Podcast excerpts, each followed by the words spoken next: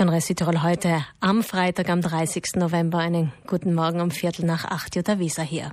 Mit den Schrecken des Nationalsozialismus, des Faschismus und des Zweiten Weltkrieges, mit diesem Schrecken noch im Genick, haben die Vereinten Nationen am 10. Dezember 1948, also vor 70 Jahren, die Menschenrechte beschlossen.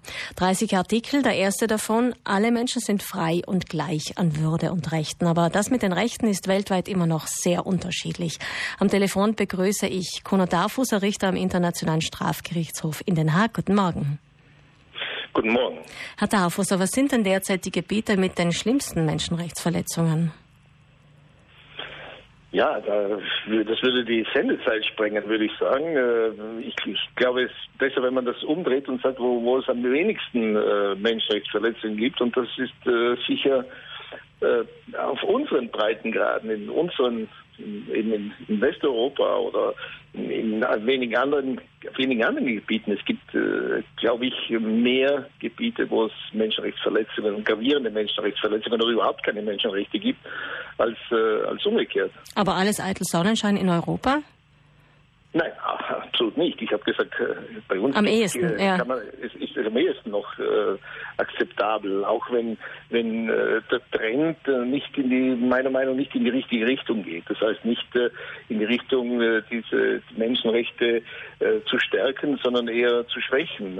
das, das ist eine sehr problematische eine sehr problematische Evolution oder Involution. Womit hat das zu tun aktuell, dass Sie das so sehen, dass Sie glauben, die Menschenrechte sind, sie sind ja nicht in Stein gemeißelt. Wir müssen uns ja immer wieder darum bemühen. Das ist schon klar, auch wenn unser Eindruck 70 Jahre, das müsste doch jetzt schon logisch sein, dass es die Menschenrechte gibt, dass sie eingehalten werden. Ähm, wo sehen Sie die Tendenzen bei uns, dass es abwärts geht?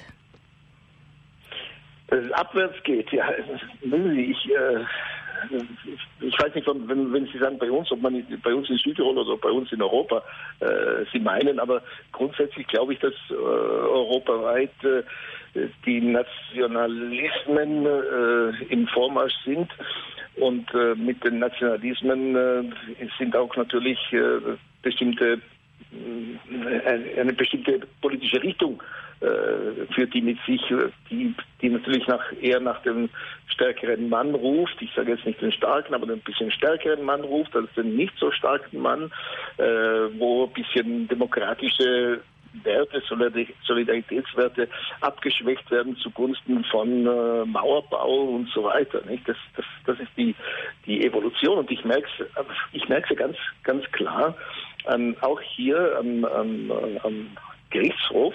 Äh, ich, man, man, verspürt, dass der Gerichtshof als solcher, der ja auch äh, ein, eine, ein Wahrzeichen der, der Menschenrechte oder der, der, ist, weil, weil wir ja uns der schwersten Verbrechen gegen die Menschheit äh, einsetzen, die, die begangen werden weltweit.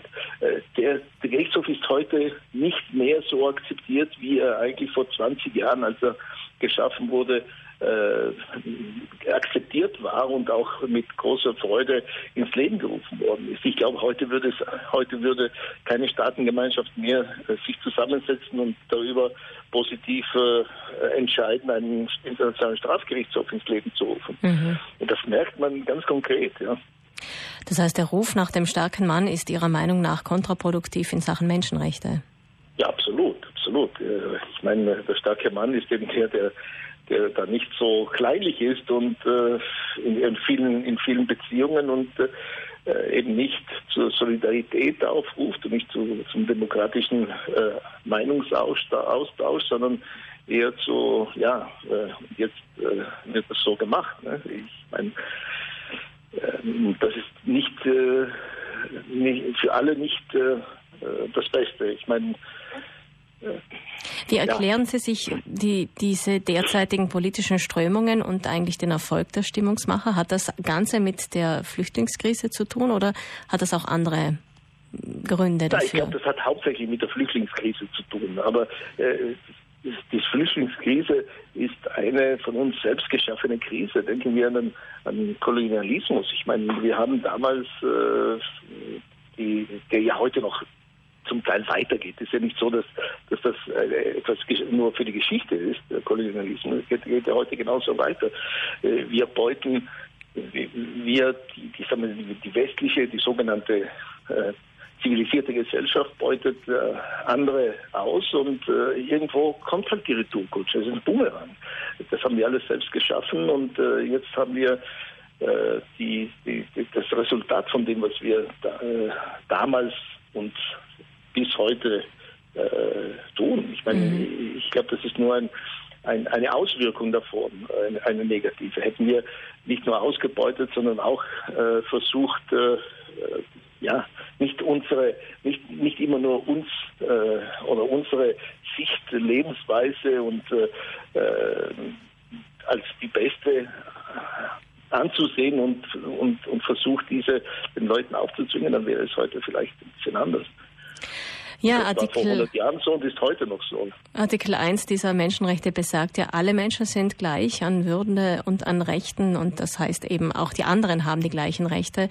Wenn ja, Menschen ihre Würde abgesprochen wird, dann ist der nächste Schritt eigentlich, dass es ja jeden jederzeit treffen könnte, Minderheiten genauso wie Randgruppen zum Beispiel. Ja, auf jeden Fall gibt es dann eine Reaktion. Äh, auf eine Aktion folgt eine Reaktion.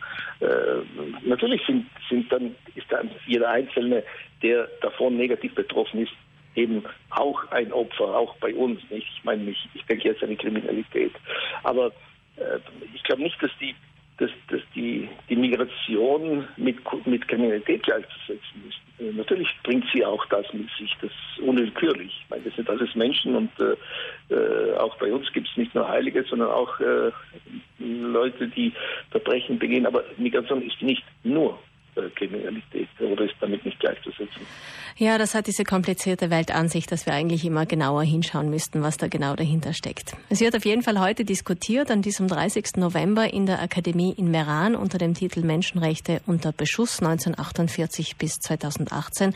Einer der Vortragenden wird auch der Richter am Internationalen Strafgerichtshof Den Haag Kuno Darfusser sein. Der Kongress beginnt um 15 Uhr zur kritischen Bestandsaufnahme der Menschenrechte.